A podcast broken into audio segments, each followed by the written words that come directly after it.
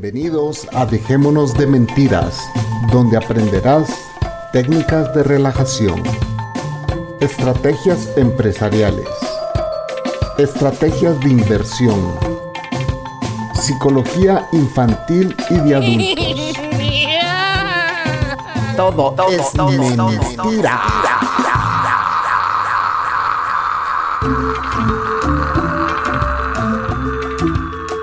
Transmitiendo desde la ciudad de Guatemala, eso es Dejémonos de mentira, de mentira, de mentira.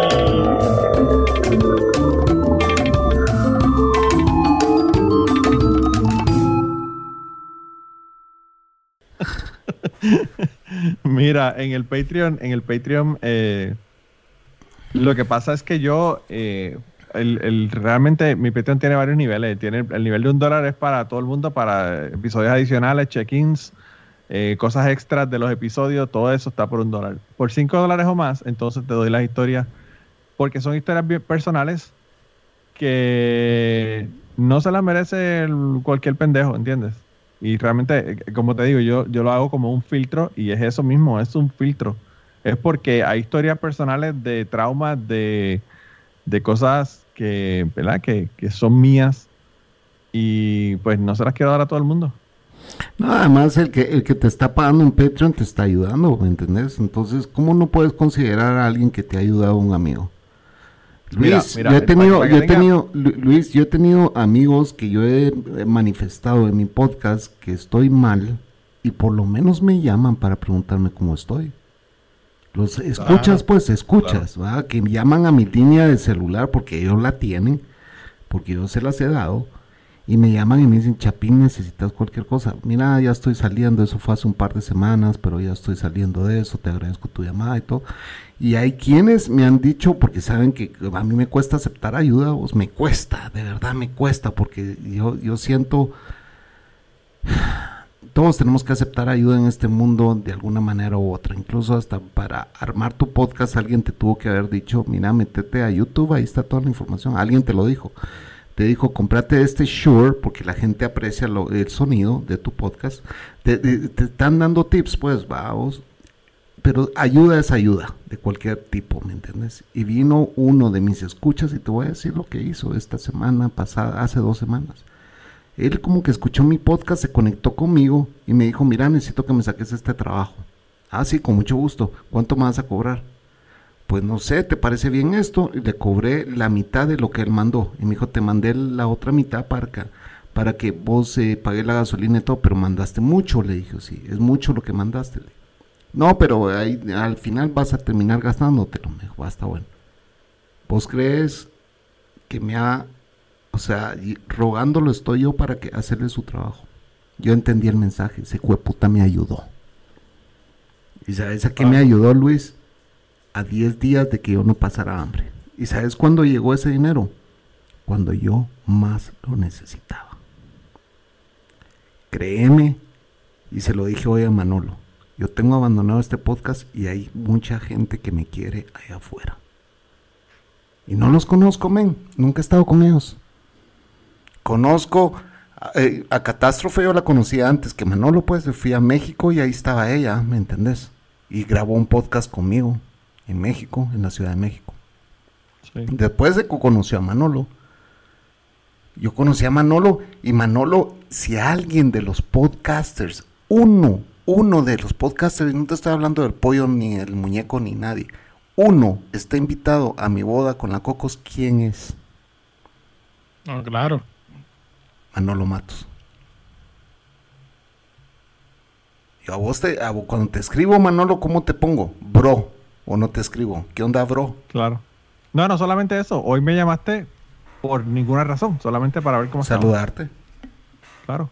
Y como digo, o sea, son cosas que tú, me cuentas esas cosas, o sea, y son cosas que, que yo espero algún día sentir, o sea, y es lo mismo que le digo a mi esposa, o sea, cuando empecé, O sea, era eso, o sea, no ten, o sea, como dice la nación, quizás no tener un millón de amigos, pero o sea, eso, vivir esas experiencias, o sea, sí he tenido la oportunidad de vivir. Y mi co-host no me haya invitado a su boda, brother, y que haya tenido un hijo y que no me haya avisado, para mí eso fue una patada en los huevos. Ujú. Mira, ¿Eso es Luis, experiencia qué? eh, uno, uno, ¿verdad? No aspira a tener un millón de amigos, pero dos amigas culoncitas vale la pena, por lo menos, ¿verdad?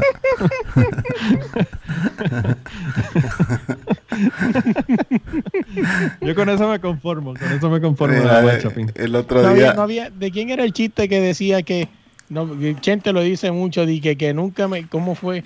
Este, nunca me he tirado eh, 10 mujeres, 10, pero sí me he tirado 5 o 2, algo así, una mierda de chiste así que Chente se tira cada Ah, que, rato. no, que, no, que no se tira 10 mujeres que son un 10, pero se tira 2, 5. Ah, pues sí. Sí, sí.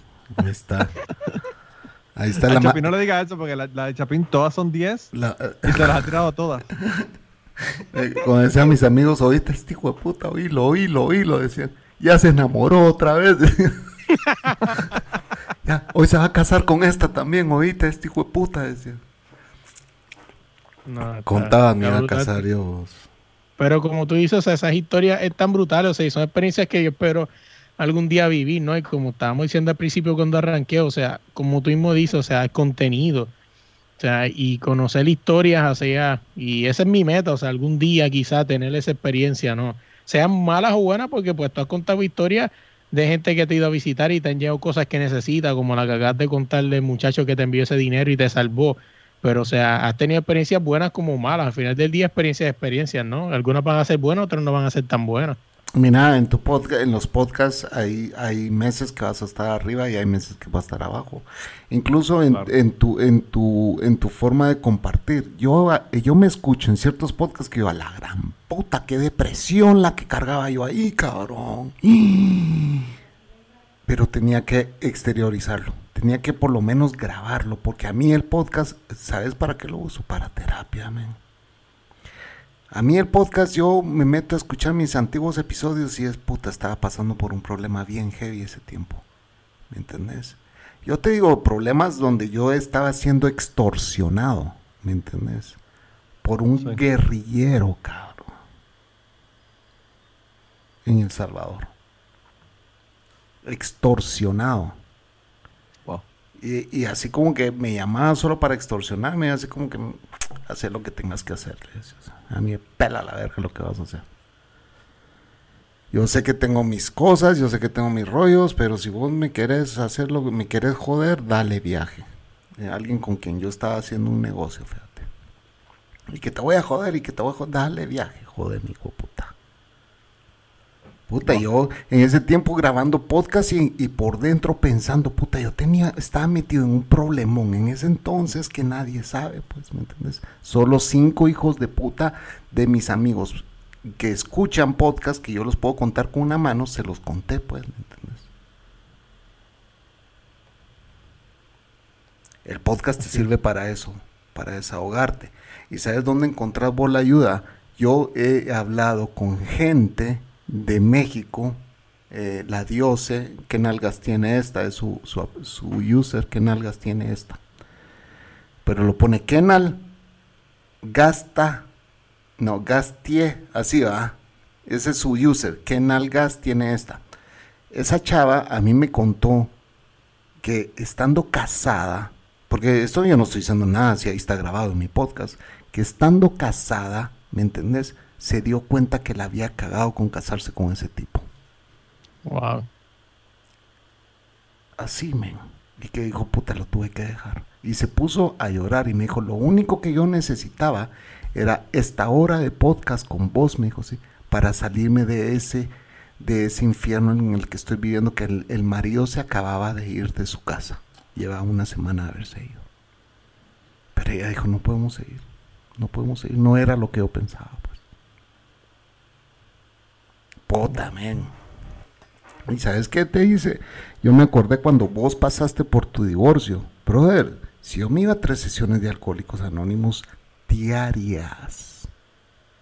Yo me iba a dos sesiones de psicólogo a la semana. Que por cierto, mi psicólogo estaba dos que tres. Eh, heavy, y todo esto mi es escucharlo han oído, pues. Mi divorcio yo lo pasé, o sea, contándolo en el podcast. Después llegó la Cocos y ya todo fue más felicidad y alegría. Ya, ya está la Cocos, ya hace cortinas y todo el rollo. Pero yo sí palidí esa mierda. ese divorcio. Sabes que, Chapin, en el, la lista de. Tengo una lista de historias que tengo para, para Patreon.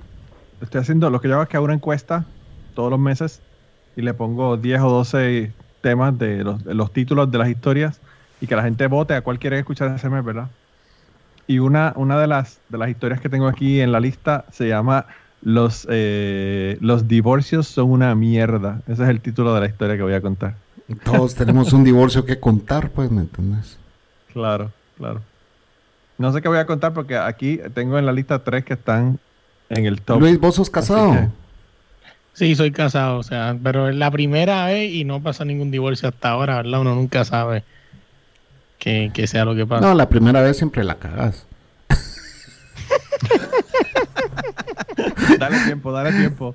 Dale tiempo, Luis, que, que eso viene por ahí. Eso es, Sí, sí. eso es, eso es, eso es por default, pues, o sea, y es válido, también es válido cagarla. vamos, pero- No, hombre, Fíjate, mira, mucha, mucha gente Quizá, pregunta lo mismo. Quizá, quizá lo que pasa es que la esposa, la esposa de Luis es mejor que la Cocos, incluso. La aguanta y, y no, no se ha divorciado todavía de él. Sí, pero o sea, como mucha gente, mucha gente no, gente cuando a veces nos sentamos en la cafetería a hablar y cuentan sus historias, o sea, y me preguntan, o sea, que tú sabes esta típica pregunta entre macharranes que siempre se hace, sí, ¿qué tú haces si tú coges a tu mujer clavada en- con otro macho? O sea, siempre sale el otro y dice, ah, yo lo mataría, no, yo, Yo lo mato a los dos, cantazo". a los dos voy a matar.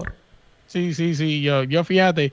Y yo digo una contestación, yo sé que al final del día esto es una contestación que es eh, genérica porque nadie sabe cómo va a reaccionar en ese momento. O sea, a menos que haya tenido la experiencia antes. Siempre he dicho que yo miraría la puerta y me iría. O sea, yo no voy a perder mi, yo no me voy a meter en una cárcel. O sea, ni voy a matar a nadie por algo. O sea, no sé, ¿verdad? En mi opinión. Y mucha gente dice lo mismo, eso es típica contestación de un chamaquito que no ha tenido ninguna situación. O sea, Pero, pero te voy, te voy a can- te voy a tener que cancelar, Luis, porque que dice que sea la esposa la que te pegue cuerno y no seas tú el cabrón que le pegas cuerno a El ella. basura. También. Vamos. Fíjate que yo siempre dije que si mi mujer, mi ex mujer se hubiera enterado de la tercera parte de lo que yo hice estando casado, esa mujer no me hubiera aguantado ni un año, pero aguantó ocho. Así de basura soy yo. ¿Te imaginas la calidad de basura que he sido yo para que mi ex mujer, si se hubiera enterado de la tercera parte de lo que yo le hice, ni un año hubiera aguantado y aguantó ocho. ¿Crees que no lleva ahí una doble vida? Manolo. Tremenda, tremenda doble vida. No una doble vida, No, tremenda sí. doble vida. O sea. No, eh, pero mira, Luis, Luis lo que pasa, Luis lo que pasa es que, que no se casó con una boricua, por eso es que Luis No, está Luis, casado. lo que pasa es que él es una buena persona, tiene cara de, de- de niño bueno. Yo sé que él es bueno, yo sé que él es bueno. él respeta, él quiere, él cumple. Y Tiene, tiene una, tiene una latina, así que eh, no quiere que le, no quiere que le rompan los cristales del carro. Oye, y fí- fíjate, tú me dices eso, o sea, y, y yo te digo esa parte, pero también te digo la otra, o sea, y, y para sincerarnos, o sea, mi primer año, siempre dicen que el primer año de honeymoon, o sea, en mi caso fue al revés, yo creo que por eso es que he durado tantos años con ella, o sea, llevamos como alrededor de cuatro por ahí, cuatro o cinco años creo, o sea, yo soy ¿Cuántos malo para la cinco años fecha. creo, ni se acuerda. Este, esto Sí, a buscar sí. un problema en el aniversario. Sí, sí, o sea, Le va a poner el este, número pero- que no es y, y lo van a mandar a dormir con el perro. Yo duré Sí, o- sí. ocho años con la primera y llevo doce con la segunda.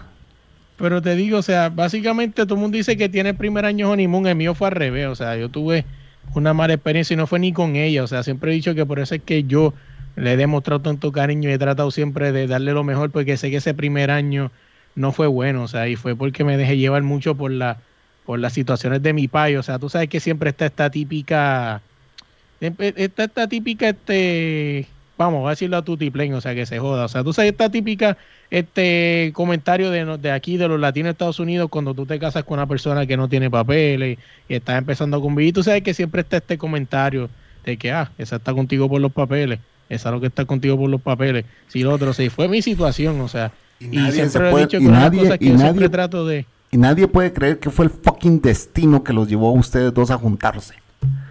Sí, sí. O sea, puta, si para, para casarte con alguien es porque el destino te llevó a una boda donde la conociste, te llevó a un restaurante, te llevó al punto donde conociste y la conociste y se enamoraron y se vieron y se encantaron y se casaron.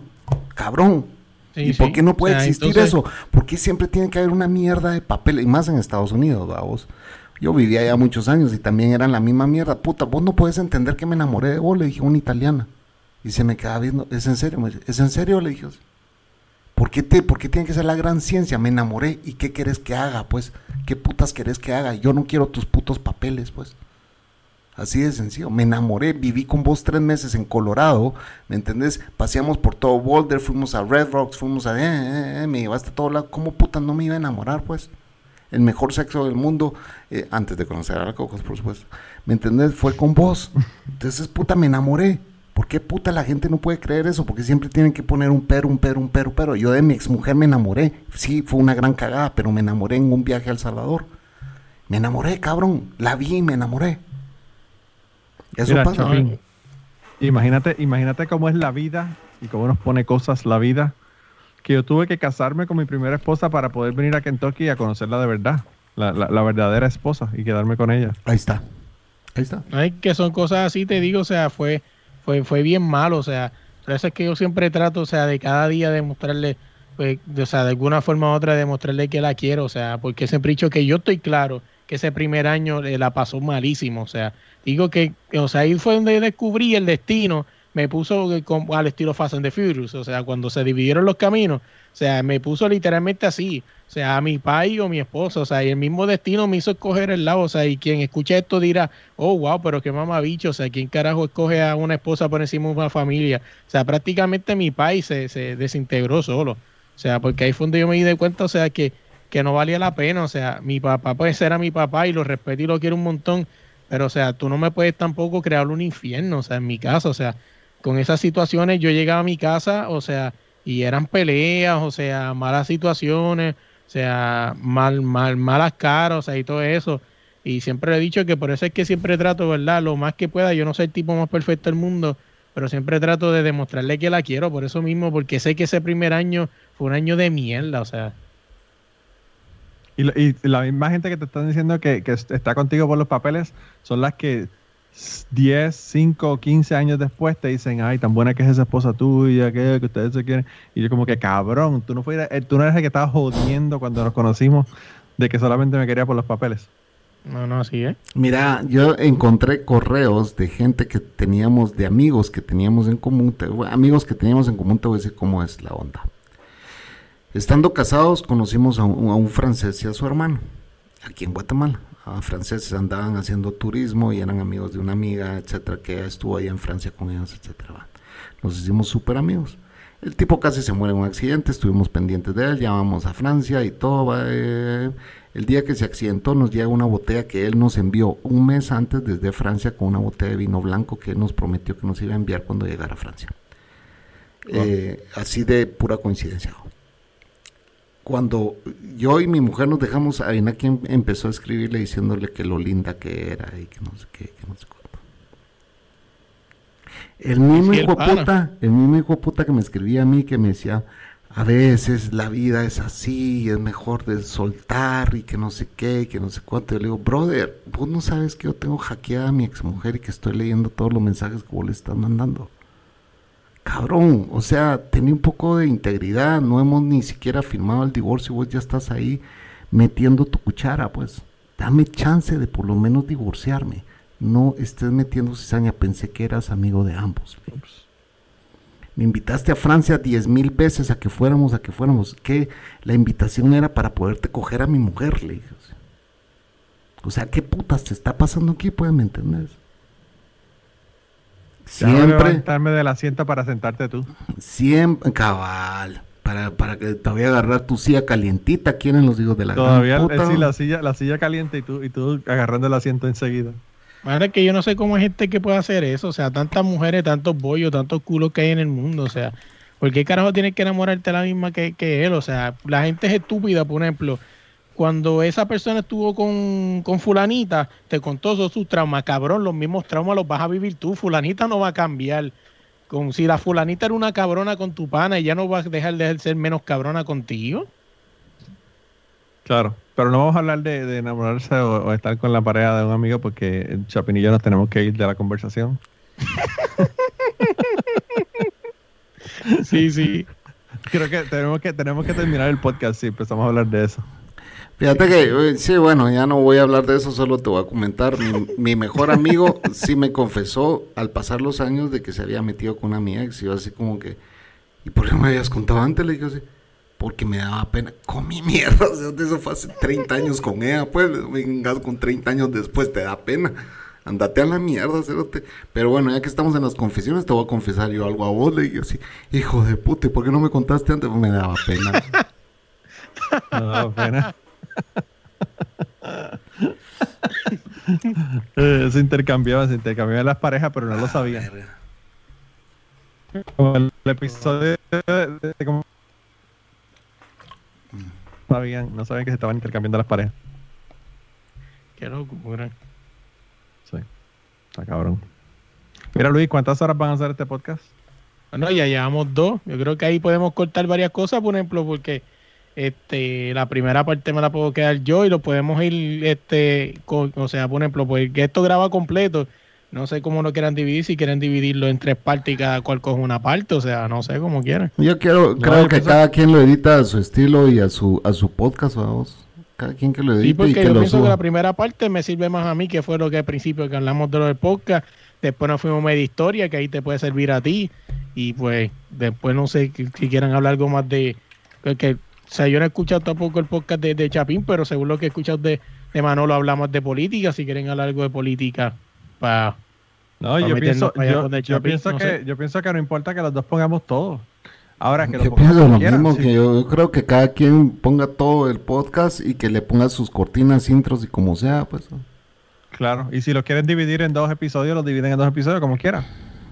Yo por lo menos lo que puedo hacer es que lo porque pues, o sea, es más como mi contenido, ¿no? Lo que quería, me puedo quedar con una parte y pues ya ustedes dos, pues si quieren dividirse las otras dos partes o como quieran, o sea. Que por lo menos pues, o sea, es como que, o lo, como ustedes quieran, de verdad, a mí me da igual, pero digo que estaría interesante para hacer el crossover entre los tres, porque entonces si los tres ponemos lo mismo, o sea, entonces como que no nos va a servir. Yo pienso que más sería como que un crossover de cada uno, o sea, como que esto dividirlo en tres partes y que cada cual tenga que, o- obligado, si quiere continuar la línea de podcast, tenga que pasar al del otro. Pero obligas a tu audiencia a ir a escuchar el otro podcast eh, a, a puro tubo, pues. O sea, es, es yo, No, siento, pienso- yo pienso- siento que sé, la yo- gente que te escuchó que yo he hecho, las veces que yo he hecho podcast donde, donde publicamos en los, en los dos eh, que se va estamos grabando, completo. lo grabamos completo y se pone completo. Pues los vamos completos, o sea, a mí no me, no me molesta. Sí, mira, o sea, eh, igual mi audiencia, si vos le parecís, y, eh, yo te encuentro in- interesantísimo, pues, o sea, te va a ir bien en este mundo, definitivamente. Eh, No, yo sé, uno sigue conociendo cosas y gracias de verdad, porque escucharlo de ti que lleva años haciendo esto, en verdad te lo agradezco un montón. O sea, y por eso se lo dije a Manolo que te dije, tráete el chapín, porque, o sea, no, sí hemos estado, o sea, sí he escuchado tu historia, las he Brother, ya llevamos todas. dos fucking horas, o sea, yo ya me hubiera despedido hace rato si tu esta mierda hubiera sido una mierda, ¿me entendés? Porque yo no ando, yo no ando grabando. Me habías dicho que te tenías que ir. Pues sí, Sí, sí. discúlpeme, la bestia no me deja de joder y ya me tengo que ir y adiós, pues, o sea, a la verga. Sí, sí. Claro. Pero que te digo, o sea, que, que gracias, pues por eso era una de las cosas que le dije a Manolo, tráete a Chapín porque sí te consideraba un tipo interesante, o sea, escucharte esa historia y saber que también tú llevas muchos años, o sea, y dije, coño, qué mejor que tener dos personas que saben lo que es el podcast desde que no, es, desde, desde que nadie sabía lo que era un podcast hasta hoy día, o sea, creo que es la mejor conversación. Ni me pensaba, es más de lo que pensé que iba a ser la conversación. Claro. No, yo, yo, yo no sé, Chapín, Chapín, cuando yo lo invito para mi, para mi podcast o él me invita para su podcast, ni siquiera tema ponemos. No, solo grabemos un podcast. Vamos No, yo un podcast, tampoco, yo lo que tenía-. Yo lo que tenía era, el realmente aquí el to- talking point que tenía era lo del podcast que quería tocarlo obviamente y lo demás fluyó solo. Ya. Yo Y- mañana, Y esos son los mejores. sí, sí. Claro. O sea, lo que hace es que lo ponemos completo, olvídate de eso. O sea, mañana yo tengo que montar eso, estaba chequeando lo de la mañana a ver si puedo conseguir ese monitor, porque quiero montar la computadora y dejarla montante de irme. Pero por eso mañana yo voy a grabar tres podcasts con tres personas diferentes. Empiezo a las 12, que va a tener una. Porque, mano, me di con una persona que que, que me ha ayudado, mano, Manolo, no tienen ni idea, una relacionista pública, o sea, y sin ayudarme y sin nada, o sea, estamos hablando de que la persona, esta persona relacionista pública, luego ha tenido a su cargo conciertos de nivel de Romeo Santos, Aventura, o sea, y, va, y va a tener a Luis Enrique, o sea, y a Glenn Monroy, que van a hacer un concierto juntos, que son una cosa cabrona, loco. Yo daría lo que fuera por ver un concierto de Luis Enrique y Glenn Monroy juntos. O sea, Wow. Yo tengo una amiga que se dedica a eso aquí en Guatemala. Tiene una productora gigantesca. Ella es la que te- está traje- trayendo a Arjona Antigua a Guatemala. Eh, Oh, wow. ese, ese concierto va a estar bien cabrón, mano. Lástima estar- que no lo va a ya poder ver por hicieron- el trabajo. ¿Sabes que hicieron las pruebas de velas? De velas, porque ya pusieron 20 mil velas, creo que pusieron en una iglesia del tiempo de la colonia, ¿me entendés? Y ya hicieron la prueba de velas y, y ya, ya están llamando al recién casado. Eh, eh, Dame, dame un segundo, espérate, dame un segundo, espérate.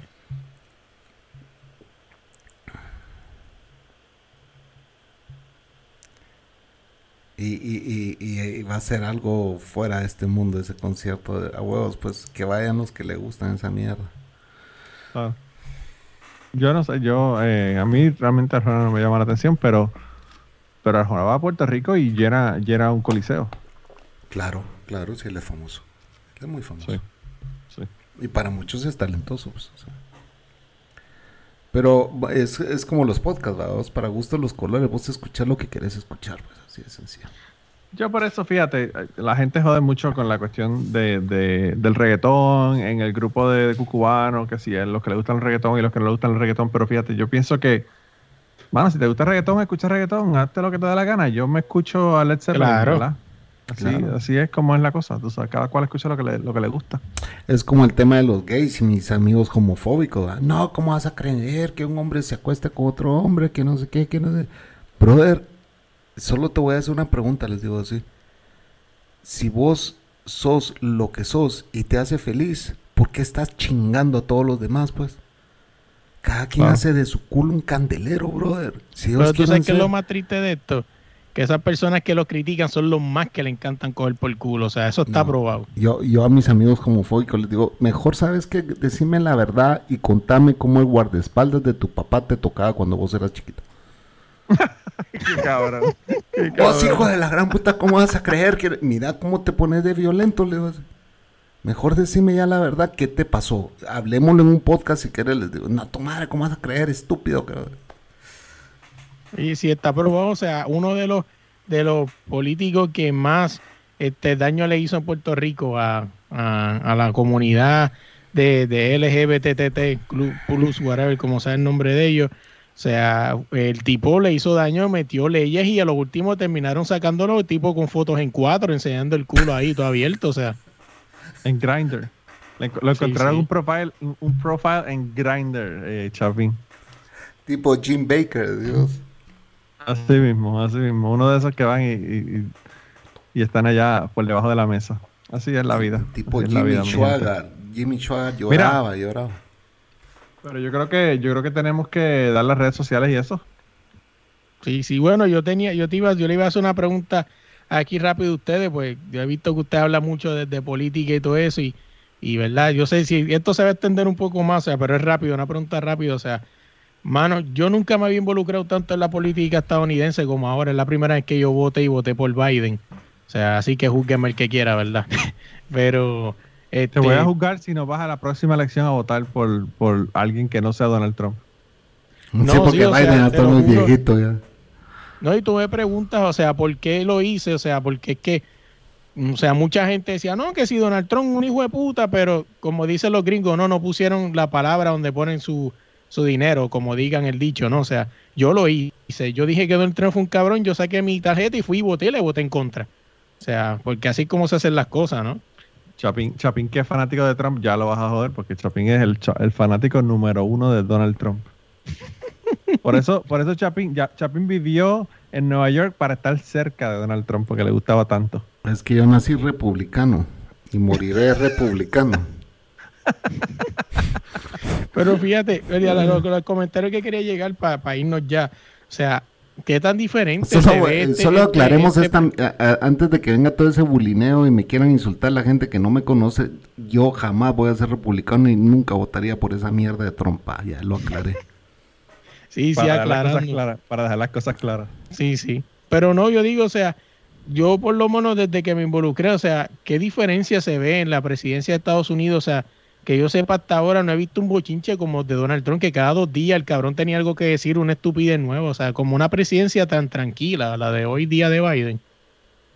Ah, eh. Te doy, ¿empezás vos Manolo empiezo yo? No, yo, yo iba a decir que tengo un compañero, lo único que voy a decir es que tengo un compañero de, de, de, de trabajo que me dijo, eh, ¿qué estará haciendo Biden hoy? Y yo le Trabajando. digo- yo le digo, pues no sé, y me dice, qué refrescante, ¿verdad? No, no saber que el presidente está tuiteando estupideces y que está haciendo cosas que, que probablemente valen la pena. Está ocupado trabajando, vamos. Ocupado trabajando en vez de estar tuiteando desde el inodoro a las 3 de la mañana. Mira, eh, y, y qué bueno que te hayas involucrado en la política, porque a tu edad tenés que estar involucrado en la política. Y a la edad de Manolo que se reunió con su representante, tiene que estar involucrado en la política. Cuando la política realmente todavía puede ser salvada. Estados Unidos tuvo un impasse de cuatro años de show business TV, donde todos se hicieron millonarios, también las televisoras. Las televisoras les encantaba esa mierda de un tuit a las 3 de la mañana donde el cerote estaba cagando. Garantizaba los ratings de esa noche para Stephen Colbert, para eh, todos los comediantes, etcétera, etcétera, etcétera. Y yo fui parte de ese show. Mi mujer me decía, "Y es que a mí me fascina la política gringa. Le dije, sí. Siempre me ha gustado, siempre estaba involucrado. Cuando vivía ya me involucré y lo sigo haciendo. Pero ¿sabes qué ya no hago yo? Votar en este país. En mi país yo ya no voto. ¿Por qué? Porque todos son la misma mierda. Todos son ladrones. Claro. Entonces ya no me interesa. Aquí yo salgo a, a trabajar y a vender mis fotitas y a vender mis redes sociales y a vender lo que yo sé hacer. ¿Me entendés? O no como, así de sencillo. Yo no puedo estar dependiendo del gobierno porque aquí me van a mandar un cheque de 1.400 dólares. Aquí... Chapín, eh, tu gobierno no puede, no puedes eh, contar con él ni para que te consiga una vacuna. Yo no tengo ni seguro social aquí, yo si me enfermo me muero, así de sencillo. No tengo un hospital que sea suficientemente bueno para auxiliarte si tienes un accidente. Aquí todo es una mierda. Entonces, sí, es bueno que te involucres a tu edad. A mi edad yo dejé de creer en todo eso. Todo es un show, todo es mentira, todos son corruptos, no hay derecha, no hay izquierda, todos son oportunistas y todos te van a seguir metiendo la verga con impuestos. No, no, sí. Chapín, muy- Chapín, pero, pero yo, yo pienso que si tú estuvieras en Estados Unidos y tuvieras tenido la posibilidad de votar en las elecciones de los Estados Unidos, en estas elecciones tú hubieses votado. En estas elecciones yo hubiera convencido a 300 hijos de puta que no tenían que votar por Trump. Así de sencillo. Claro. ¿Y sabes por qué lo digo? Porque esos cuatro años nos tienen donde estamos ahorita. Los Claro, chinos nos claro. mandaron esa mierda. ¿Querés hablar de teorías conspirativas? ¿Quiénes son los nuevos tatas del mundo? Yo lo dije desde el principio de la pandemia. Aquí alguien se está haciendo millonario a través de esta pandemia. ¿Quién no tiene enfermedad en su país? ¿Quién está libre de coronavirus pero siguen haciendo mascarillas, siguen haciendo termómetros, siguen haciendo... y no han parado de producir? Decime quién. Los chinos. China. China.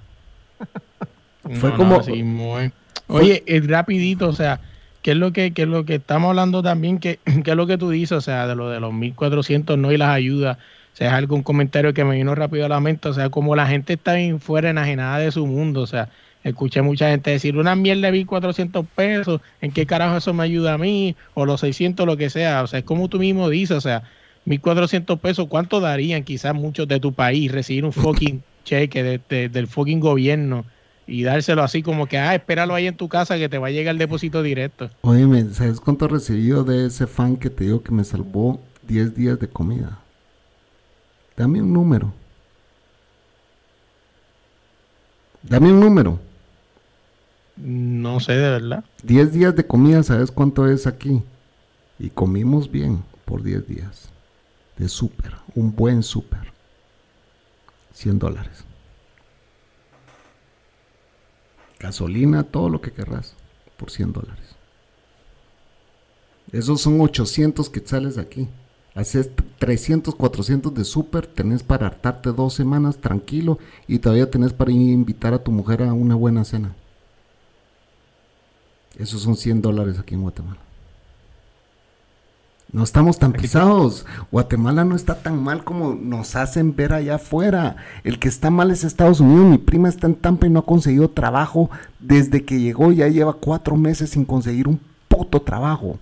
Y me dice, cuando voy a aplicar, ahí dice, hay 1400 aplicaciones antes de usted. Sí. Yo te digo algo, o sea, fíjate, ahora que tú dices eso de, tu país, todo eso, una cosa que yo siempre estaba en contra y que quiero traer aquí rapidito antes de irnos, o sea, en mi trabajo, donde yo soy soldador, soldo a piezas de carros, automóviles, y hay muchos muchos centroamericanos, o sea, hondureños, salvadoreños y todo eso, y los tipos meten 100 horas y los dejan. Ojo, yo no estoy en desacuerdo con eso, no estoy en contra de eso, no los critico. Mi problema es que es como yo le digo a ustedes, uno es embustero. O sea, porque tú vienes y metes 50, 100 horas aquí, vas a tu país y dices que vives bien. O sea, esa es la peor mentira que tú le puedes hacer a un familiar tuyo. Pues entonces después el familiar tuyo mañana quiere irse a los United States a vivir el dream come true y entonces no se da de cuenta que tú estás metiendo fucking 100 horas a la semana como esclavo para venir a tu país a decir que la estás pasando bien cuando es mentira. Mi prima, mi prima en Tampa ahorita me dice, yo no sé cómo los latinos todavía quieren venir aquí. ¿Quieren saber por qué quieren venir, llegar allá? Le digo, sí. Por el tipo de cambio, le digo. Tan sencillo por eso. El tipo de cambio. Es 8 por 1. 8 quetzales por un dólar. Son los 800 quetzales que yo te acabo de hablar a vos. Que me dieron de comer dos semanas, cabrón. Ellos meten 100 horas y le dicen a su familia, aquí vivo bien, porque no tienen ni idea cómo vivían aquí abajo. Aquí abajo los niveles de pobreza son niveles de pobreza. Las amenazas de las pandillas, las extorsiones es a nivel del día. Todo está comprado, las leyes están compradas, todo está comprado. El gobierno no hace nada para parar extorsiones. Los muertos a la orden del día. Esto es una jungla. Vos me decís de que si esa gente vive bien allá, Luis, viven bien allá. No tienen a sus hijos en medio de balaceras. No tienen a sus hijos siendo violados cuando caminan de la escuela a su casa. No tienen a sus hijos comiéndose una galleta en la escuela porque es la única comida que se van a hartar durante el día. La galleta solidaria le ha puesto este, este, este gobierno a esa galleta. Ay, la galleta solidaria ayudando a los niños pobres. ¿Sabes qué acaba de decir el presidente de Guatemala? Si todos dieran sus centavitos de las cuentas bancarias de bancos, podríamos acabar la hambruna en este país. Ajá, se hijo de puta, y acaso esa no es tu responsabilidad, pues. ¿Por qué cada mascarilla está costando en tu presupuesto 20 quetzales cuando en la calle las venden a un quetzal? No solamente eso, Chapín. Si tú dejas de robarte los 5 millones de dólares que te robaste, comemos 6 años. es una mierda los gobiernos de este país. Todos parejos, de esta región. Te estoy hablando Guatemala, El Salvador, Honduras, Nicaragua y Costa Rica es el único que se salva. Mucha me estoy orinando. se ha bajado como, como 4 litros de agua ahí, de los grandes. Yo quisiera, yo quisiera tomar esa cantidad de agua. Fíjate. tomar esa cantidad de agua. Es más, esta parte, esta parte en mi, en mi, en mi editaje yo se la voy a dejar. Sí, sí, sí. Mira, tu, no. esposa, tu esposa Luis es de Nicaragua, ¿no? Sí. O sea, que, que es vecina, no vecina, vecina, ¿verdad? Pero eh, sí, sí, me ha contado un par de cosas y, y, loco, y, te digo que, que, mi esposa pues no quiere, ¿verdad? Pero mi suegro tiene, tiene unas historias, pues mi suegro estuvo en la guerra esa de Centroamérica y de Nicaragua y todo eso.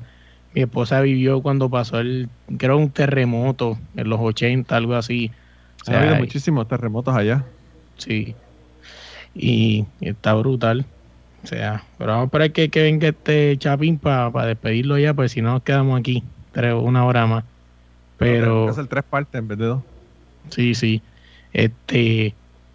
lo que te digo es eso, o sea, que, que yo, yo entiendo lo que dice Chapín, obviamente, pues, o sea, cualquiera vive mejor que en sus países, pero mi, lo que digo es eso, el punto que digo es eso, o sea, no engañes a tus familiares, o sea, porque así son también, vas allá diciendo, ah, yo gano tres mil pesos a, la semana, es mentira, te estás metiendo un montón de overtime. Entonces después esos familiares llegan a Estados Unidos pensando que se van a ganar eso en una semana y hay que estar con la dura realidad que es que tienes que meter 100 horas como esclavo para ganarte eso. Sí. Eh, con los puertorriqueños también pasa eso. Claro. Hay mucha gente que van, que van de Puerto Rico para Estados Unidos eh, y se creen que van a llegar y eh, le tienen un trabajo esperando por ellos y toda la cosa. No, es como te digo, es lo mismo. Mira, yo voy, este, estamos en el mismo tema, Chapín, o sea, ya casi nos vamos.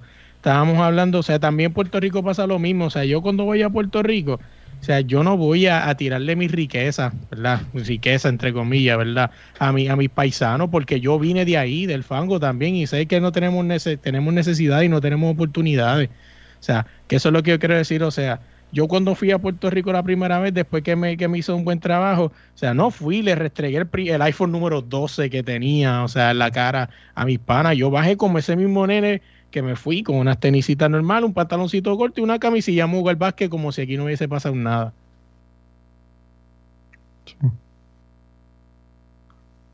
No sé, yo, yo pienso que, que eh, eh, en nuestros países es difícil. Yo pienso que Chapín habla de, de, las cosas que pasan ¿verdad? con el gobierno allá en, en Guatemala.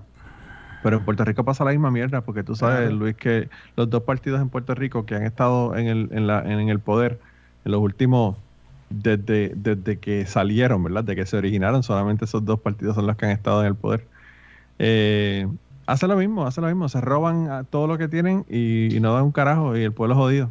no, yo sé, como dice, como dice, hay un, hay un tipo que se llama Walo HD que él dice una frase que me parece súper interesante. Él dice que el peor enemigo de la estadidad son los estadistas. O sea, que el PNP, Puerto Rico no es Estado porque no quiere hace tiempo. Es el negocio que tiene ese partido de decirle, le vamos a traer la estadidad, le vamos a traer la estadidad. Ese es el negocio por más de 50 años. Te voy a contar, te voy a contar a nosotros, nosotros no contamos en esa decisión. La decisión la tiene el Congreso y al Congreso no le importa una puñeta el que los puertorriqueños sean parte de los Estados Unidos o no. Eso les interesa tenerlos ahí para la próxima guerra, o eso es todo. Para la próxima guerra, para seguir sacándole dinero con, la, con la Marina Mercante y pagando a nosotros por, por entradas y, y las contribuciones. Y, las bases militares que tienen ahí, etcétera. De lo eh, mismo que pasa con, con, la, con la gente en Centroamérica. Eh, totalmente. sabes que los gringos quieren a Centroamérica para, para que le, le den productos agrícolas y para que le para que le, provean lo que ellos necesitan. Pero no le importa un carajo ayudar a los países. A ellos lo que les interesa es que le lleguen los, los, productos agrícolas a, los Estados Unidos. Baratos. Probablemente más baratos de lo que deberían ser. Cabal, porque aquí eh, es lo que yo te digo, ¿verdad? El cam es el tipo de cambio, eso es todo. tipo de cambio. O sea, nosotros nos pagan una mierda por el banano, nos pagan una mierda por el café, ¿ve? Donde se produce uno de los mejores países del café del mundo es en Guatemala y ¿sabes cuánto nos paga Starbucks por los cafés? Han prostituido tanto el mercado, brother, que los cafetaleros aquí ya no son los, los dueños de Guatemala. Han pasado a un tercer, cuarto plano, pues ya sus fincas están mejor que se pudra el café a estarlos regalándoselo a estos hijos de puta. Así es. para, que, para que después ellos te cobren 6 dólares por un café. Qué mejor ejemplo el iPhone, cabrón. ¿Cuánto le sale el iPhone ahí? ¿O 20 pesos algo así? Leí yo. O sea, viene y te le petan aquí a mil. Y yo antes tenía lo último de lo último. La última Mac, la última no sé qué, la última... Hoy tengo lo último de lo último. Pero ya de lo último que ya desfasado, pues, ¿me entiendes? Yo antes tenía lo mejor de lo mejor, ahora ya no, pues la vida aquí en estos países ha cambiado. Yo ya no tengo el trabajo que tenía antes, por muchas razones. No significa de que simplemente, no porque no sea capaz, es porque ya estoy viejo y las oportunidades a los viejos cada vez son menos. Hoy el que yo tenía el trabajo, que era un director de ventas del hotel eh, Intercontinental Guatemala, yo era el, gerente de ventas internacionales del Hotel Intercontinental Guatemala. O sea, yo era el que cerraba los negocios allá afuera.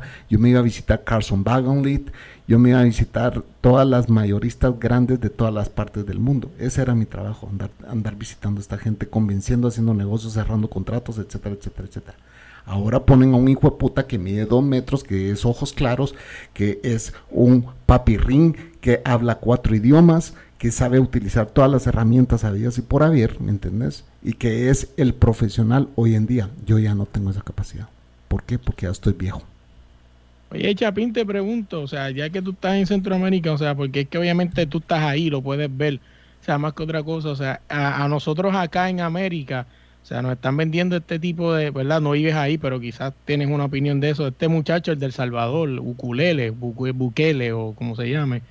O sea, no has querido vender, acá en América venden ese tipo como el superpresidente. ¿No viste un, video que les mandé? Tú me lo mandaste a mí, eh, a mí por WhatsApp. no, ah, sé si lo mandaste al grupo. Creo que lo puse en Pero sí, el tipo ese es un pichón de dictador. Totalmente. Ese tipo ah, pues.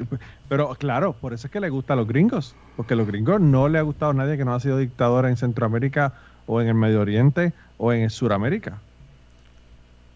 Ah, porque así como, no están, así como no están vendiendo ese tipo acá en América, como el superpresidente, como como el tipo de que ha, podido manejar todo, o sea, como el superpresidente. ¿Vos sabés lo que es la comunidad árabe y palestina en los países de Centroamérica? Mi esposa me ha contado algo que sí, que tienen bastante adquisición de dinero, mucho dinero. Perdón, ¿tu esposa dónde es? De Nicaragua. Ah, mira, pues. Es vecina, es vecina. Es centroamericana, buena onda, buena onda. Sí, sí, sí. Y ella me contó, eso me lo diga, mi Nicaragua es un lindo país. esos son árabes, esa tienen billetes. Yo tengo muchos amigos nicaragüenses, me encanta Nicaragua. Y hay una discordia entre Nicaragua y Costa Rica bien peculiar, pero bueno. Eh, la comunidad palestina, musulmana, eh, árabe en estos países es, de, eh, es muy fuerte y ya están empezando a manejar políticas. Para, para muestra un botón, babos. Uno de los máximos dirigentes de izquierda de El Salvador era apellido Handal, vamos. Su primo hermano, el primo hermano, porque todos son primos, al final todos los árabes son primos si vos te das cuenta, las familias vienen y entre primos se casan y todos son primos. Y entre ellos dicen, ¿qué tal primo? Se dicen entre ellos. Porque todos son primos. El primo hermano era de derecha, de apellido Saca. Otro palestino. Ahora es Bukele, en El Salvador. O sea, ya te estoy hablando de tres palestinos, figuras fuertísimas en El Salvador. En Guatemala no digamos, vamos en Nicaragua no digamos, o sea, la comunidad palestina en estos países es fuertísima, fuertísima, fuertísima. Pero esa gente, para manejar política, bueno, a nivel mundial, hablemos de los árabes para manejar política. Sí. No, sí, o sea, es lo mismo, o sea, yo estoy loco por ir a Nicaragua, supone que para el año que viene vayamos, ¿verdad? Si, si todo sale bien y es lo mismo, o sea, yo quiero conocer un montón de cosas y le digo a mi esposa, ¿sabes? Ignorante al fin, ¿verdad? Pues nunca he ido a un país en Centroamérica, le digo a mi esposa, no, pues me imagino que vamos para allá, ¿verdad? Y me voy a llevar la Zoom y ella me mira, ¿qué Zoom? ¿Qué es eso? No, la grabadora y usted está loco, usted no puede llevar eso para allá. O sea, tú no puedes entrar allí con una grabadora y un micrófono así al garete como... En Nicaragua no. En Nicaragua no. No en Nicaragua. Por Ortega. Por Ortega. En el resto de países de Centroamérica sí puedes hacerlo. Ese día me lo digo, no, Nicaragua tú no puedes entrar con una grabadora y micrófono así, ¿no? Olvídate. Te hacen, te hacen una colonoscopía con el micrófono. Sí, Ortega, Ortega es otro, es otra cosa, pues Ortega, pero sin embargo Ortega tiene su país ordenado, ¿sabías vos? Sin embargo, Ortega no tiene problemas de pandillas. Él no sabe lo que la, ahí no se sabe lo que es la Mara Salvatrucha ni se sabe lo que es la Mara 18. Ahí, eh, ahí el que se subleva, Ortega lo pone firmes. Y vos sabes de que la gente dice, sí, él es un dictador y todo. Pero al final, estos pueblos, vos crees, ¿cómo crees que entienden vos? Cuando ya están violando. Eso, mismo, Chapín, eso mismo desciende de Saddam Hussein. Pues sí, pero estos países. Y tan, pronto, tan pronto cayó, ¿tú viste lo que pasó con el país? ¿Te das cuenta? Pero no decían lo mismo, no decían lo mismo de Cuba. Según lo que yo leí de historia de Cuba, escuché un documental, cuando llegó Fidel, venían de un dictador. O sea, el que estaba antes de Fidel era un dictador. Y Fidel prometió y prometió y prometió. El que estaba antes de Fidel tenían los prostíbulos abiertos de, abiertos de par en par. ¿Ah? Era, era, era conocimiento público que Cuba era un prostíbulo, pero no se escondía. Hoy se esconde y sigue siendo un prostíbulo. Y el, país se sigue, eh, eh, los gobernantes se enriquecen y el país. Pero ahí también entra con una grabadora y te agarran a macanazos, pues. Ahí no puedes hablar mal. Sí, es cierto. Pero en muchos países, en muchos países, o lo haces así o perdes el control. Vos sabes de que aquí hablan de que eh, eh, los derechos humanos se están haciendo mierda y que no sé qué, que no sé cuánto. Y aquí hay la mitad de la población dice que los derechos humanos se han venido a cagar en este país. La mitad de la población lo dice, es tan, tan, tan marcado como en Estados Unidos. La mitad de la población votó por Donald Trump, que es un imbécil, que no es pensante, que es un idiota, que es un show businessero, y la otra mitad votó por el pensante, por el que dice el calentamiento global si existe, cerote, no sean pendejos. ¿Acaso no vieron en Texas lo que pasó? Pues no sean pendejos. Eso no pasaba antes. Brothers, aquí nosotros ahorita deberíamos de estar en verano, muriéndonos del calor y me ves vestido. ¿Cómo estoy vestido?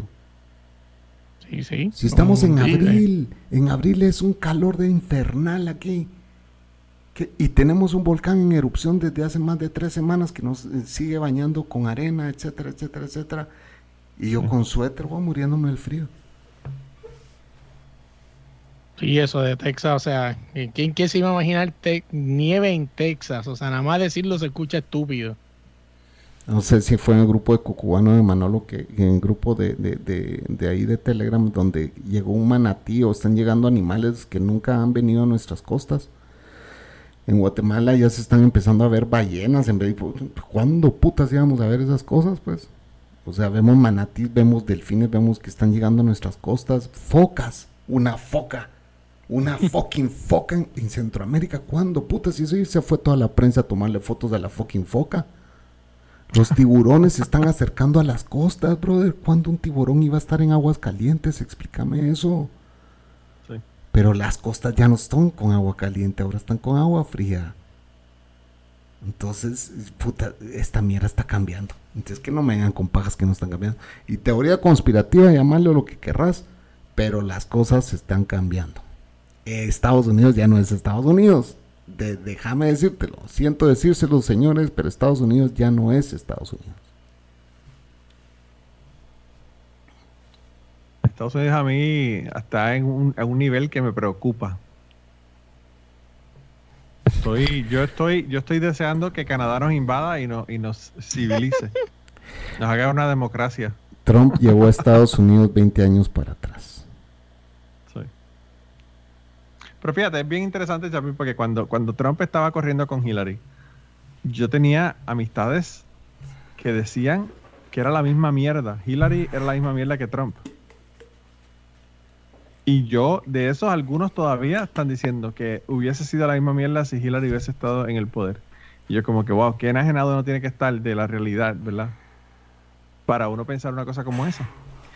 Entonces, los demócratas son asquerosísimos también, Manolo. A la son, asquerosísimos. Pero, ¿tú crees que la, guerra de razas que hay en este, en este país en este momento hubiese existido si Hillary hubiese estado de presidenta? Creo que lo hubiera podido esconder, pero la guerra de raza siempre ha existido en Estados Unidos. Siempre ha existido, claro. Pero, pero ahora, ahora es una cuestión abierta. Ahora es una cuestión abierta. Ahora es ves. No, pues siempre. No siempre ha existido, o sea, te lo digo yo, me imagino Manolo también, o sea, yo vivo aquí en Virginia y desde que Donald Trump ganó, papi, esos gringos están a fuego, o sea, ya no te antes antes cuando te cuando tienen repudio lo escondían, miraban por otro lado. No, papi, ahora ellos te miran con repudio y te dejan saber que tú eres una basura para ellos.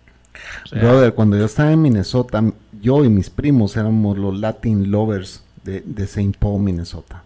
O sea, eh, al bar donde entrábamos, las gringuitas, te lo juro, estos saben bailar la bachata, saben bailar esto, saben bailar todo. Y puta, se nos juntaban para que bailáramos con ellas. Éramos cotizados. Créeme que éramos cotizados. Ah, estos bailan bien, comen bien, eh, cocinan bien y todo. Puta, hoy mi prima me dice, a mí ya, yo ni quiero ir a, a, a, ¿cómo se llama? A comprar groceries. Me dice, ah, porque porque se me quedan viendo como minoría, pues este es minoría, vamos. Sí, sí. Antes me dice, ella, ella, eh, que se acaba de ir a vivir a Tampa, yo le dije, puta, es que solo a vos también se te ocurrió, es que quería el calor y ya estaba cansada del frío, me Coño, pero a Tampa. De, de, de, extremo a extremo, man. de Wisconsin a Tampa, es un shock cultural, pues, el que te estás llevando. Un shock cultural es como que, que, Manolo fuera a meter a sus hijos ahorita a un high school de Nueva York. ¿Te imaginas el show cultural que se van a llevar esos niños? Sí, sí. Increíble. Increíble. No, yo te digo una cosa, yo para para yo mudarme para Florida me mudo para Puerto Rico. Es lo mismo. Mm, tenés más valores en Puerto Rico, pienso yo, ¿no? Bueno, quizás, quizás tenga más valores en Puerto Rico, pero pero a nivel de de locura. el, mismo, el mismo tránsito, la misma mierda, las mismas filas, la misma actitud. Locura. Bueno, sí, ya llegaron. ¿Qué es lo que falta? ¿Qué, es lo que le faltaba a Florida hacia Puerto Rico? El Rey Charlie y las caravanas de motocicleta ya llegaron ya. A los caballos. El boceteo. Necesitamos el boceteo. Que pongan las, bocinas en, los carros y empiecen a hacer escándalo. Sí, sí, o sea, que, que es otra poner cosa. El reggaetón, a poner el reggaetón. Que eso es otra cosa, o sea, que algo que me molesta. O sea, yo soy boricua. Oye, vamos a meterle, pues sé que este tema, si le entro aquí, vamos a, llegar a las tres horas. Llevamos tres horas. Así que acaba y, y acaba y ponga el último Manolo, tema. vos llevas. Y nos vamos. Sí, sí. Vos llevas. yo creo que. Manolo, vos llevas dos horas dieciséis. Lo que pasa que como grabaste 45 minutos conmigo, sentís que son tres. Exacto. Ah, bueno. Claro, yo, llevo, yo llevo dos horas dieciséis desde que empecé a grabar cuando Luis entró, pues. Sí, sí, dos horas más o menos. Este, que acá yo creo que, que quizá a lo mejor Chapin se, se, se aneje, un poco, pero lo tocamos rápido. Sea, lo de, lo, de los turistas en Puerto Rico. No sé si Chapin ha tenido la oportunidad de ver algún video de los, de los morenos, lo que están haciendo en Puerto Rico. Y, o sea, ahí es como yo digo, y como escuché un podcast, y ahí es donde abrí la mente. O sea, nosotros los boricuas vamos a Florida, hacemos la misma estupidez. O sea, este, porque en Puerto Rico las gringas van y se sacan las tetas y hacen un show cabrón, pero en Puerto Rico van y paran expresos para, para hacer mierdas de caravanas de caballo, o sea, cosas de motocicleta, o sea, y tú dices, cabrón, al final del día estamos haciendo la misma mierda, o sea, ¿por qué lo criticas entonces? Yo pienso, fíjate, en Puerto Rico hay, hay dos temas ahora mismo que están corriendo que son muy, eh, muy hablados, ¿verdad? Es el tema este de las personas que están en Estados Unidos a hacer escándalo y a destruir, eh, destruir Airbnbs y, y joder y sacarse las tetas en la calle porque los vuelos están baratísimos y cualquiera va. Y el otro tema que tienen en es... En todos lados menos aquí. Pues yo pagué fucking 300 pesos por los boletos, cabrón. Ah, no, claro, pero es que aquí están iguales. Eh, si yo me, chequeo los boletos ahora de Nashville, están en 300 pesos también.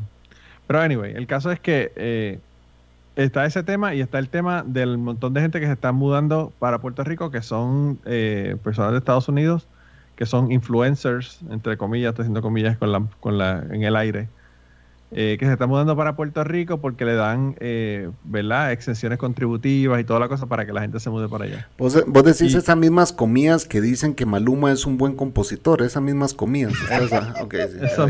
ya, te, entendí, ya te entendí. Esas son las mismas comillas que dicen que Darían que es el compositor del año. O, que, Arjona es un buen compositor. No, el año pasó Baboni y este año Yankee.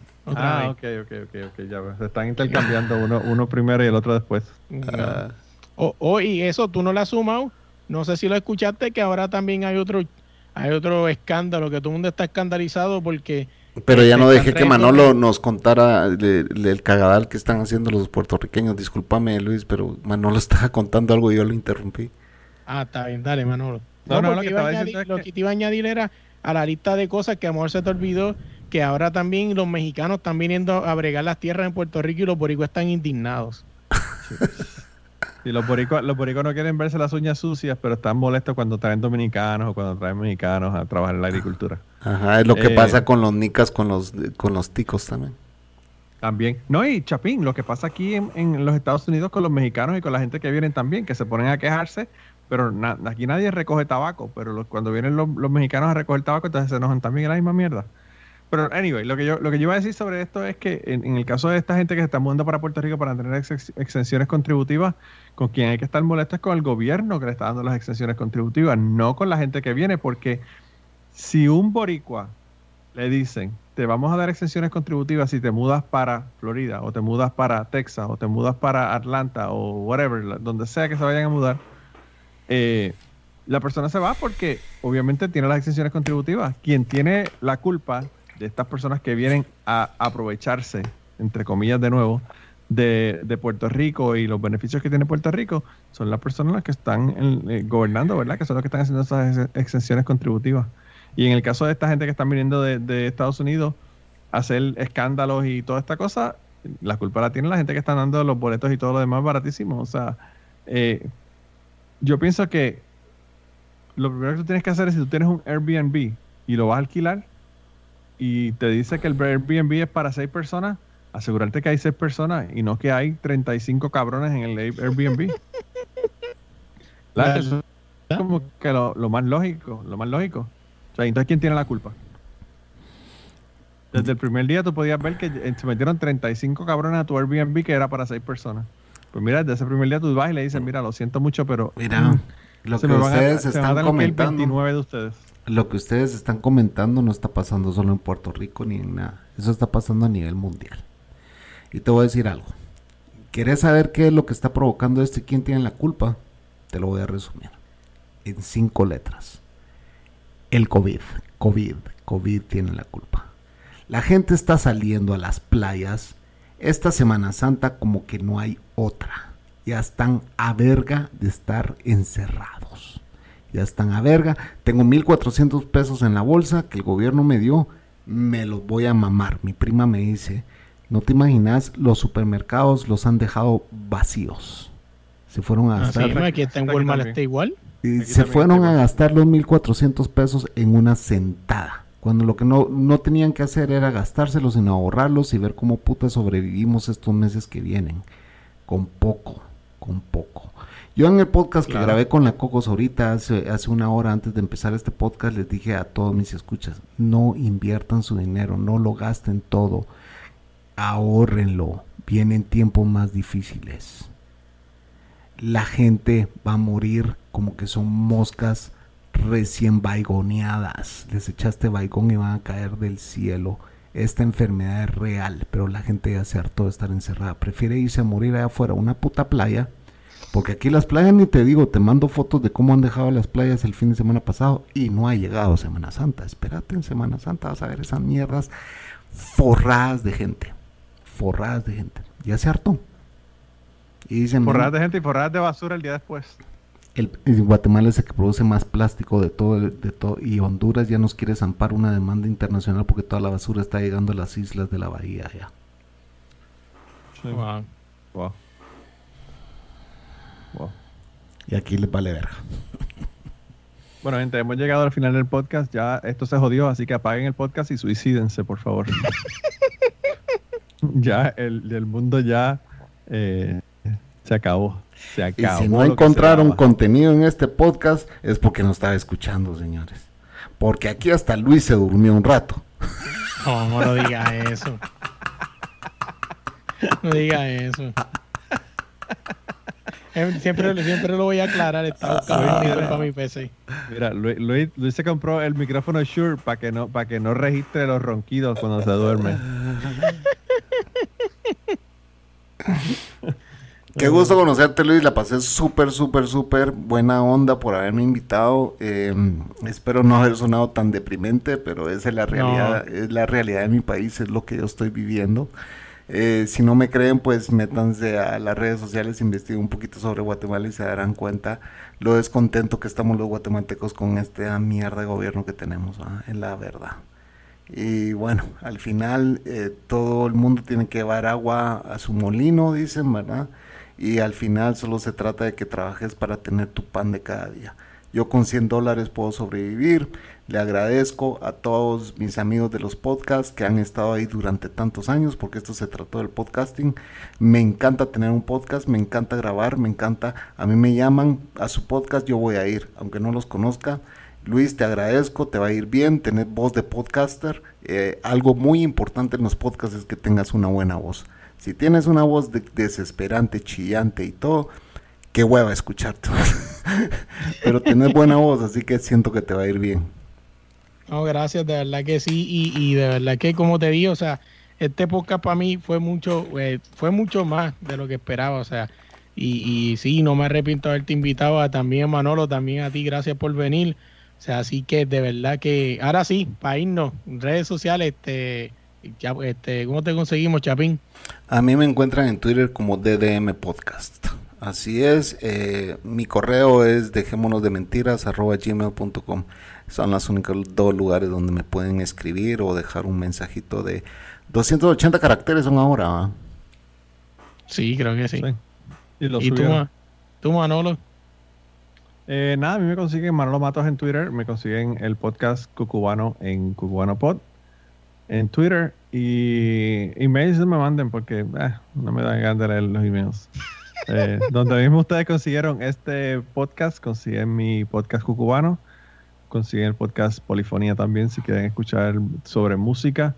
Eh, mientras, mientras, cuando se vayan a suicidar, ponen el podcast Polifonía y oyen música y de ahí se pegan el tiro. ¿Y cuando vas a invitar a Polifonía vos nunca me has invitado, fíjate?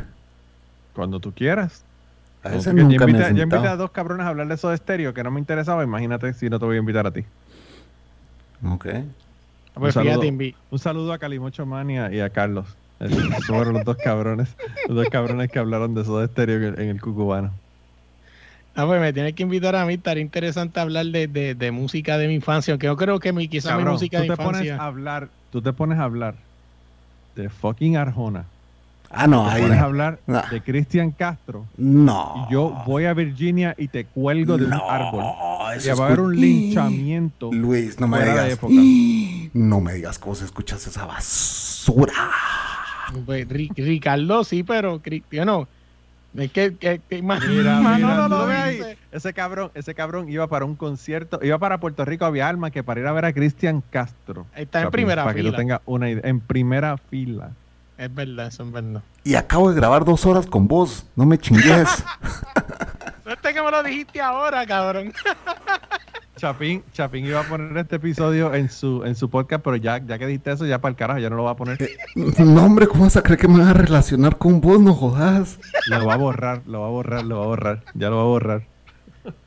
No, pero, pero, fíjate, fuera, fuera de broma, o sea, este, y ya para decir mi red o sea, con esto de lo del vinilo, soy coleccionista de vinilo.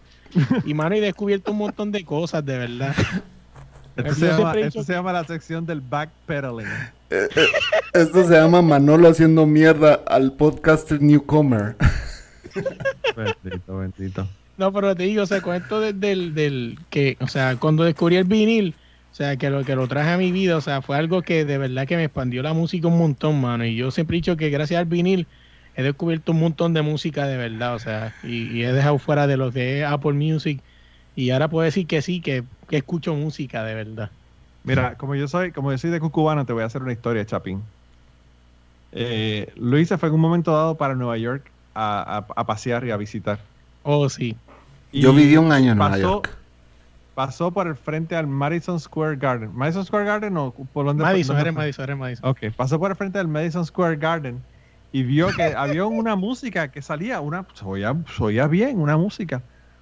Coño, Manolo, mensaje, la historia y mandó un mensaje y mandó un mensaje y dijo eh, miren estoy aquí tengo la oportunidad de ir a ver un grupo pero yo no sé si son buenos o no se llaman Hoodie and the Blowfish ¿Cuándo fue eso? ¿Cuándo fue eso? Chapín, Chapín, yo le digo, cabrón. Verano, hace dos veranos atrás, creo.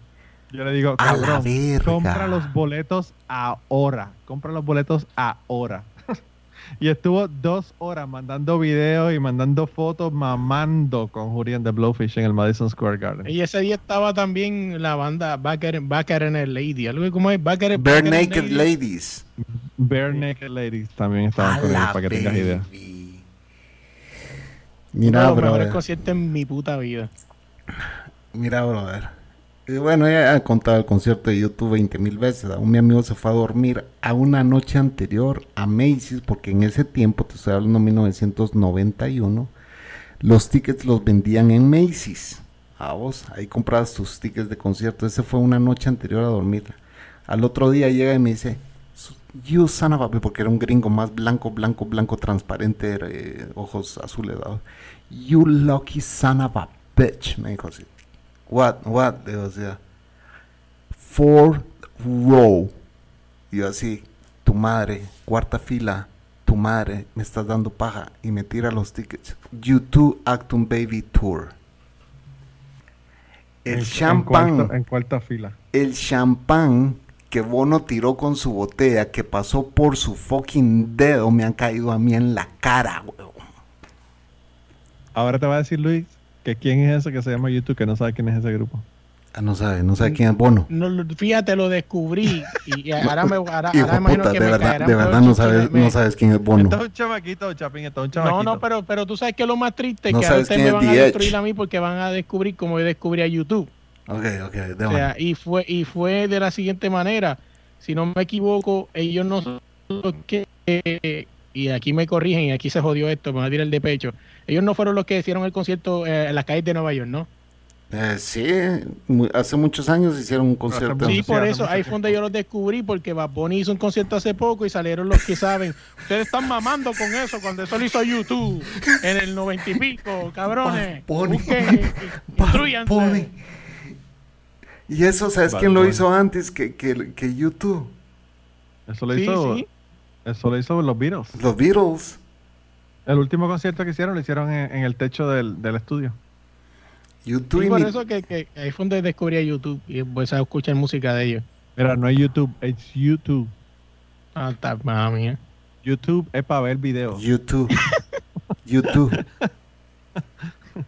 Y así fue que lo descubrí, pero. Pero Luis, Espera. Luis, espera, Chapín, tampoco uno puede ser tan fuerte con, con, Con un chamaco. Luis, porque es que Luis es un es un chamaquito, chamaco. tiene 27 Es un años, no ha, no ha estado en la música de los 80 y Claro, 90 claro, que vale claro, la pena. claro. No, y si, y si te, y si te digo que hasta los otros días descubría. ah, no te busco un disco, porque si no estaría aquí. Bueno, creo que de aquí lo estoy viendo. Bueno, Manolo, no, fíjate que no. Y te te voy a decir algo. Yo a mis ocho años descubrí Led Zeppelin, descubrí Santana y, y no hay excusa, pues. No, no, no hay excusa.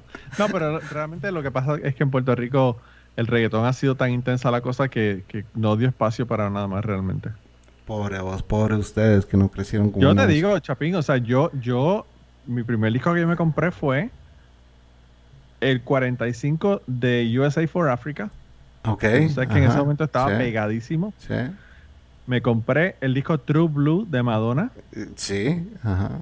Y me compré el disco Stay Hungry de Twisted Sister. Ok. Esos Eh, fueron eh, mis tres primeros discos. Cuando tenía nueve años, diez años. yo te conté en un espacio de que el primer disco que a mí me regalaron fue el de Supertramp. O sea, Sí, sí, sí, sí, Es que música es, bien que, vieja. es que nosotros nos, tiramos de pecho, Chapín, desde, desde pequeños. sí, yo crecí con rockeros, pues entonces por No. eso. Nos tiramos de pecho, de pecho. Mira, Mira, este está- mira, ahora mira, buscarte mira. el disco de Arjona Sí. que tiene de, de vinilo, No, pues. que agarra al Jona, ni Ah, sí, mira, eso es, eso es, te voy a decir qué año fue ese. So- Lionel Richie para las personas eh, que están escuchando y no viendo. si ese, si ese disco es del 83 al 86, entre esos años tiene que estar. Tengo casi todos los, los discos. Y este que lo descubrí por Manolo, pero BG, Saturday Night Fever. Sí, claro, ahí está John Travolta en la portada. Eso es una joya. Eso es una Pero joya. fíjate, con el que yo, el primer disco que descubrí de, de los Billys fue el de el que salen ellos con una portada roja. No me acuerdo el nombre ahora. La música de mi mamá, me, mi mamá bailó todo eso. No, los Billys yo quedé loco la primera vez que escucho una canción de ellos. Es como el estilo peculiar que ellos tienen. Los fíjate, es interesante y- porque los Gees empezaron Y con Andy música Gibbs, de ¿de los qué murió? 60, pero... Andy Gibbs era el cantante, ¿ah? uno, uno de los cantantes. No, Andy Gibb era el hermano. el Andy hermano. Gibb- Barry ok. Gibb era Barry el Gibb, cantante. el Bueno, Barry Gibb era uno de los cantantes, todos Era uno de los pero- cantantes, todos cantaban y tenían... Pero el de la vocecita sí es Barry, ¿va? Sí, sí, Andy Gibb era el hermano, que también fue famoso, pero él estaba de solista. Eh, pero anyway, el caso es que eh, los Bee Gees empezaron en los 60 con música puramente de los 60. Después se metieron con la cuestión música disco. Y después de eso empezaron a escribirle música a todo el mundo. O sea, los Bee Gees le hicieron y le compusieron discos desde Diana Ross para abajo a todo el mundo. ¿Vos te acordás que los rockeros estaban totalmente en contra del movimiento disco y que hicieron muchas campañas de tractores destruyendo eh, discos disco, pues, de, música disco? En Chicago, en Chicago, en el, en el estadio de los Cubs, explotaron una, una, pila de discos de, de, música disco. Con un bulldozer, una cosa así. No, no, no, hicieron una explosión y los volaron, en, ah, volaron en pedazos. Entonces. Hay un, hay un, tienes que ver, Chapín, el, el documental de, de Bee Gees, que está bien cabrón. Tengo que sentarme a verlo tampoco. Así lo aprovecho en el Cosa, de verdad, es, una cosa tan cabrona. Porque realmente a mí, yo conozco los Bee Gees, pero yo jamás me había puesto a sentarme a ver toda la cantidad de éxitos que esa gente tuvieron. Porque tú sabes, tú dices los Bees, ah, sí, se los conozco, Saturday Night Fever. No, cabrón, esa gente ¿Dónde, ¿dónde me dejas a Ava? También, Ava, también. Pero en, el caso de los Bee Gees, eh, Chapin, al final, eh, Barry estaban entrevistándole en su casa en, en Miami y terminó como que bien triste porque al final él dice que él daría toda la fama y todo lo que ha hecho en su vida por tener a los hermanos vivos con él ahí en ese momento. Eh, porque dice que se siente súper solo ahora, porque es él, es él solamente, ¿verdad? Es lo único que queda, todos los demás han muerto. Es lo que, me, eh, es lo que mi abuela me dijo la última vez que chateé con ella por, por Zoom. Me dijo, fulano ya se fue, todos sus contemporáneos, vamos. Sutano, Mengano, mi cuñada, mi cuñado, todos, y la única que ha quedado viva con 93 años soy yo. Ya estoy cansada y yo daría lo que fuera por regresar esos años, pero ya no voy a regresar. Lo único que quiero es irme en paz. Eh, obviamente a vos, cuando yo escucho esa música de los Bee Gees, ABBA, eh, bueno, todos los de esa época a mí me transportan a 1976, ¿me entendés? Cuando ellos ya estaban casi que en la mitad de, terminar su carrera, ya casi a punto, ya cuatro años después ya entró Michael Jackson, ¿me entendés? Eh, yo escuchaba esa música cuando íbamos a la granja con mi mamá. La granja era un, o sea, esa música para mí es tan rica escucharla porque me acuerdan a mi niñez. No, man, y la calidad, o sea, mucha gente habla que yo que yo he escuchado de que, ah, este, panas míos, que ah, cabrón, en serio, todavía típico, setenta y pico, tú lo pones en ese disco, tú pones ese disco de vinil en esa aguja, brother, y es otra fucking cosa, cabrón. Mira, mano, eh, los Bee Gees cuentan en el, en el documental ese de que en un momento dado me parece que la mamá del baterista murió y ellos estaban a mitad de una grabación de un disco. Y le dijeron pues mira mano o sea vete vete porque es tu madre que se murió y se fue. Y el tipo se va.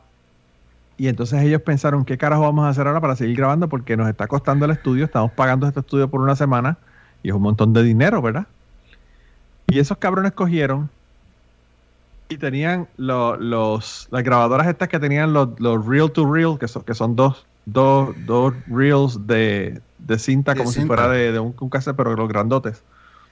Y cortaron un pedazo donde estaba el baterista tocando solo, el ritmo, la montaron, lo pusieron por una silla que regresara y se repitiera ese ritmo y todo era como. Y lo que se era la batería tocando. Y ahí agarraron el beat. Ahí agarraron el beat. Y con eso lo usaron de base para entonces poner los otros instrumentos y la música y todo lo demás. Los Bees inventaron el fucking looping. Lo que usan los, los jockeys hoy todo el tiempo. Se lo inventaron los fucking Bees con una cinta de cinta de verdad, no una mierda digital. Una cinta que tenía que ponerla y darle poner el carrusel allá en una silla para poder montarlo. Y se lo inventaron ellos, para que tengan una idea. Está bien, cabrón. Oye, pero vámonos, si no seguimos aquí, ya a las tres horas. ¿Qué falta? Falto yo, oye. Buscan en cualquier plataforma de podcast como desde la línea podcast, en Instagram como desde la línea podcast y en YouTube como desde la línea podcast TV. Oye, este, eh, ya Manolo, gracias de verdad este, por la oportunidad de sentarme a hablar con ustedes. O sea, de verdad que para mí ha sido más que un honor, de verdad. Tres horas y no fue y en ningún momento lo estamos cortando sin llegar a hablar de mierda, que yo creo que es un buen logro, ¿verdad? No, hablamos de mierda tres veces, pero eso no importa. es parte del proceso. Es parte del proceso. Yo si no abro mierda, dejo de ser chapín. Los chapines hablamos mierda hasta por los codos, pero yo creo que esto ya se trabó. Se me ha trabado. Parece que se cagó, se cagó de nuevo. se trabó esta. Es que se, se traba porque ya el Audacity atrás, en el background, ya me está chingando. Ah, ok, pero bueno, anyway. Sí, ya, ya nos vamos ya, gracias de verdad. Buenas noches, señores. Yo voy a parar esta cosa eh, porque mi podcast aquí se acaba. Ustedes, si quieren seguir platicando, sigan. Salud.